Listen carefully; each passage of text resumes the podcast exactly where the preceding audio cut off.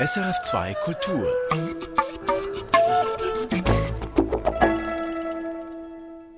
Herzlich willkommen, Christoph Keller, ähm, unser Eisler-Spezialist, lange im Hause DRS als Produzent, als Pianist unterwegs, unter anderem bei Christoph Marthal, aber mit vielen eigenen Programmen, Liedbegleiter auch ähm, und äh, eben auch ähm, Vorsitzende der Schweizerischen Hans Eisler Gesellschaft, auch lange vertraut mit dem Werk von Hans Eisler. Stimmt das, Christoph Keller? Ja, ich befasse mich etwa seit äh, 40 Jahren ja.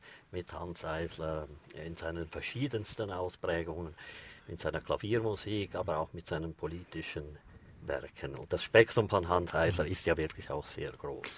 Und daneben Marco Frei aus München. Herzlich willkommen. Hallo. Zum ersten Mal auf SRF 2 Kultur. Ja. Ähm, Sie sind aus München angereist. Sind Sie regelmäßig zu Gast hier am Festival? Also regelmäßig kann ich jetzt so nicht sagen, aber ich bin einige Male schon hier gewesen. Und wie hat Sie jetzt dieser letzte Finalsatz, die große Fuge äh, im, im, Finalsatz der fünften von äh, Anton Bruckner entlassen? Wie kommen Sie heraus aus diesem Konzert? Ja, ein bisschen mit einem schweren Kopf. Es war doch alles sehr schwerfällig, was wir gehört haben in diesem Bruckner. Sehr monumental. Und wenn man Bruckner halt so monumental interpretiert, dann wird er halt auch etwas leblos, wie das Mo Monumente nun mal an, nun mal an sich haben. Ja. Das ist, äh, also heute kennen wir doch ganz andere Bruckner-Interpretationen, die den Bruckner nicht so wie ein Standbild hinstellen, sondern diese Musik wirklich zum Leben erwecken. Und das haben wir heute Abend eigentlich nicht erlebt. Und das haben Sie ähm, in allen Momenten so empfunden oder gab es da Ausnahmen? Gut, das Im Moment, ich möchte zuerst mal Marco Frei mit seinem generellen Eindruck. Wenn Sie das so apodiktisch hinstellen, das Monument, wie geht es Ihnen, Marco Frei? Mir geht es eigentlich nicht wesentlich anders. Also ich muss zugeben, ich kenne natürlich Thielemanns Bruckner natürlich auch aus München, wo er ja vor der Sächsischen Staatskapelle Dresden auch gewirkt hat mit den Münchner Philharmonikern. Ähm, es hat sich auch bei ihm sicherlich etwas getan, aber die Grundrichtung ist natürlich das Getragene, das Gedehnte, die Tempi schön gedehnt. Es ist sicherlich, hat es seine Wirkung und der ein oder andere, das ein oder andere doch eher konservative, reaktionäre Ohr äh, mag das vielleicht auch ganz schön finden. Ich mhm. sehe es genauso wie mein Vorredner.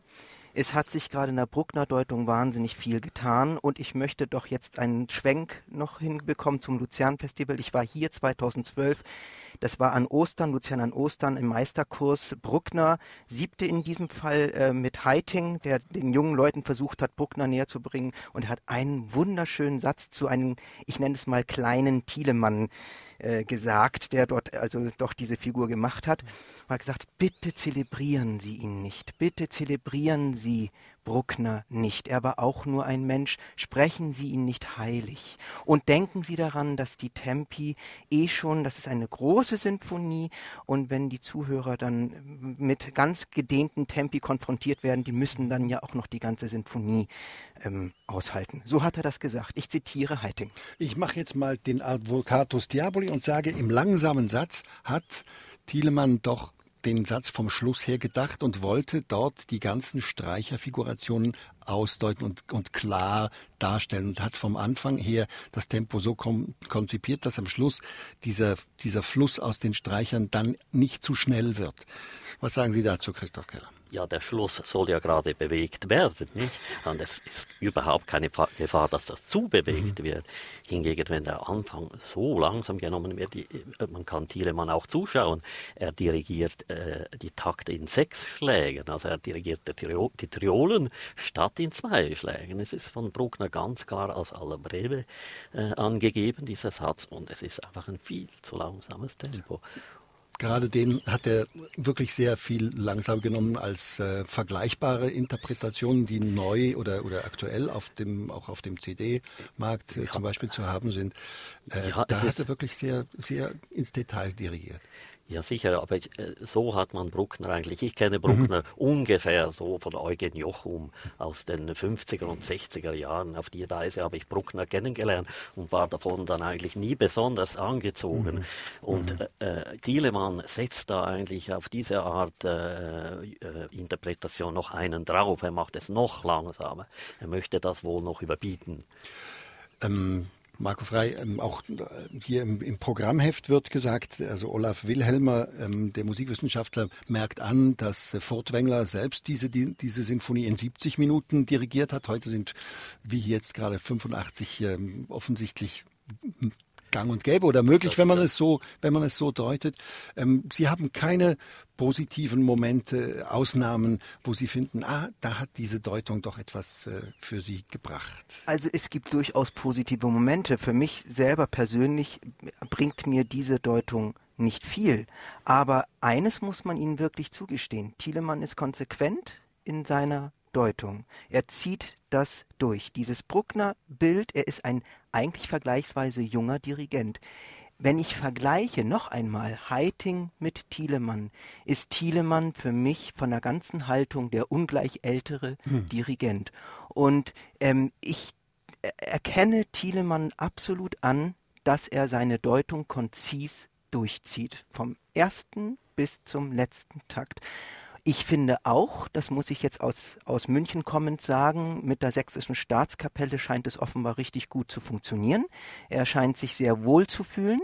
Dieses Orchester ist natürlich auch ein anderes als die Münchner Philharmoniker. Bei der, bei der sächsischen Staatskapelle in Dresden ist auch noch ein Opernhaus dabei. Also die Opernbühne, die braucht er. Also man hat schon eigentlich von Anfang an in München gemerkt, dass das, ähm, denke ich, keine besonders fruchtbare Zeit werden würde, was es dann ja auch war. Ich erkenne noch einmal auch auch an, es hat sich bei Thielemann insofern etwas in seinem Bruckner-Bild ähm, getan, dass es noch konsequenter geworden ist. Mhm. Also ich habe die fünfte mit ihm auch in München gehört. Das erschien mir ein bisschen jetzt im Nachhinein flotter. Mhm. Ähm, nun zu dieser Kombination der, der, der, Programmideen. Ähm, das ist eine Idee aus Dresden, wo eben äh, das Stück von äh, Hans Eisler, die ernsten Gesänge, ein Jahr nach seinem Tod uraufgeführt worden sind. Und nun wollte man 50 Jahre äh, später das mal wieder hervorholen. Ähm, das ist doch eigentlich äh, Christian Thielemann auch hoch anzurechnen, dass er gerade dieses Werk mal jetzt wieder hervorholt und, und dirigiert. Wie, wie haben Sie das empfunden? Wie, wie kam diese Streicherbegleitung für Thomas Hampson rüber für Sie, Christoph Keller? Thielemann hat relativ diskret begleitet. Ich finde, er hätte durchaus mehr Akzente äh, in der Begleitung setzen können. Äh, die Balance war auch gar nicht optimal. Oft war der Sänger eigentlich im Vergleich zum Orchester äh, sogar zu laut. Und da muss man natürlich auch sagen, dass Thielemann bei Eisler äh, die Elemente interessieren, die ihn äh, an die romantische Musik äh, erinnern. Die gibt es ja in, gerade in diesem Stück durchaus. Nicht? Es ist ja ein Stück, äh, in dem Eisler auch nostalgische Elemente thematisiert hat, Rückerinnerung schon im Exil. Er greift ja da äh, auch auf Musik zurück, die er schon im Exil komponiert hat, wo er sich dann äh, durchaus aus einer gewissen Heimatsehnsucht heraus auf äh, Hölderlin bezogen hat. Und, und auf Schubert. Durchaus, mhm. durchaus. Und er, Eisler war sich natürlich bewusst, dass das eine Gratwanderung ist, äh, sich auf das Gebiet äh, zu begeben, wo auch die deutschen Nationalisten damals die, durch, vertreten durch die Nazis zu Hause waren. Und er hat gerade dagegen einige musikalische, also er hat dagegen eigentlich komponiert, dass es nicht auf die Weise äh, herauskommt, also nicht auf eine deutsch-nationale Weise. Und jetzt in der Interpretation von Thielemann ist doch äh, dieses Element, Element dieses dieses etwas romantische, man könnte durchaus sagen deutsch-nationale, äh, eigentlich eher wieder betont worden, nicht? indem er auch gewisse Accelerandi, die, die äh, Eisler schreibt, zum Beispiel am Schluss des ganzen Zyklus schreibt Eisler vorwärts, er macht eigentlich eine Antiklimax, Thielmann macht genau das Gegenteil, er verlangsamt. Mhm. Marco Frei, wie ist es Ihnen gegangen mit den Liedern von Hans Eisler. Ich habe bei der Zugabe gedacht, es war eine gute Idee, dass sie das letzte Lied nochmal wiederholt haben. Das wurde dann tatsächlich, glaube ich, sowohl im Gesang als auch im Orchester doch noch konziser. So erging es mir zumindest, als die, als die Zugabe kam. Das war ja praktisch die Wiederholung des ja. letzten Liedes. Ich persönlich ähm, finde diesen Zyklus sehr interessant. Ich finde ganz bemerkenswert natürlich den 20. Parteitag das äh, ist ein ganz wichtiger Punkt. Da begleiten die Streicher mit dem Collegno, also praktisch den Schlag, der Schlag des Holzes des Bogens auf die Seite. Und das haben wir ja schon in der Instrumentationslehre von Berlioz, beschreibt Berlioz den Klang des zutiefst makabren, abgründigen, äh, das ist eine pechschwarze, makabre Klangsymbolik. Die beschreibt ähm, Berlioz in der Instrumentationslehre mit dem Collegno. Und ähm, die wurde dann ja auch revidiert, diese Instrumentationslehre, und ergänzt von Richard Strauss. Und ich muss wirklich sagen, diesen Klang, in diesen Kontext zu bringen, das finde ich ganz fantastisch. Denn wir wissen alle, was auf diesem äh, Parteitag passierte. Da hat Khrushchev, Nik äh, Nikita Khrushchev, seine sogenannte Geheimrede gehalten, die nicht so geheim war, wo wirklich zum ersten Mal, ich glaube Ende der 50er, wann war das, 56? Die Abrechnung ich, mit dem Stalinismus. Mit dem Stalinismus. Aber das müssen wir uns mal vor Augen halten, was das für eine Zeit war. Und, und, das dann, und, das ist dann fünf, sechs Jahre später, dass Hans Eisler dann dieses Lied in seinen Zyklus aktuell integriert, nicht wahr? Christoph Keller. Ja, dazu kann man vielleicht sagen, Hans Eisler war nicht nur äh, über die sogenannte Geheimrede von Khrushchev informiert über den Stalinismus, sondern sozusagen aus erster Hand, weil nämlich eine seiner Lebensgefährtinnen aus den 30er Jahren, Hedi Gutmann, selber in Sibirien im Arbeitslager war und er dafür gesorgt hat, zusammen mit Brecht, dass in den 50er Jahren dann, war glaube ich 57, in die DDR zurückkehren konnte. Und durch sie war er sozusagen selbst mit dieser ganzen Geschichte äh, des Stalinismus äh, konfrontiert. Letzte Frage ähm, an Sie beide. Äh, Thomas Hampson als Interpret dieser Lieder. Er bringt eine Emotionalität hinein, die Eisler vielleicht zu viel gewesen wäre? Das würde ich nicht sagen. Aha. Nein, eigentlich sogar eher im Gegenteil fand ich es ein bisschen eingemietet. Also ich hatte den Eindruck, dass Hampson, der ein hervorragender Sänger ist, einfach noch nicht ganz mit diesem äh, Zyklus vertraut ist und auch ihn ein bisschen vorsichtig angegangen hat. Äh, da, wo er durchaus etwas leichter, etwas bewegter äh, hätte singen können, äh, das nicht gemacht hat, dass er ein bisschen auf der vorsichtigen Seite geblieben ist, auch im Lied Verzweiflung, eigentlich die Verzweiflung nicht wirklich ausgedrückt hat.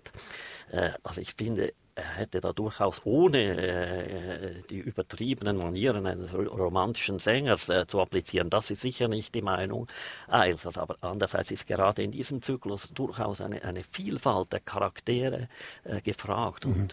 ich glaube, unsere Zeit geht zu Ende. Marco Frei, ähm, Christoph Keller, ganz herzlichen Dank für diese Kritikerrunde. Ähm, gehen Sie einig damit, dass äh, ganz kurz, dass äh, Thomas Hampson noch weiter arbeiten könnte an diesem Zyklus? Kann ich total bestätigen. Noch eine Sache. Eisler wurde auch verfolgt ähm, im ähm, antikommunistischen, in den antikommunistischen USA. Das ist mir persönlich sehr wichtig. Auch dort wurde er sozusagen weggetrieben. Das war's. Die Kritikerrunde. Herzlichen Dank, Christoph Keller, Marco Frei. Uli Wirth hat die Musikregie betreut und ähm, Urs Dürr war an der Technik. Am Mikrofon verabschiedet sich Andreas Müller-Crepon. Es ist 22 Uhr. Erfahren Sie mehr über unsere Sendungen auf unserer Homepage srf.ch.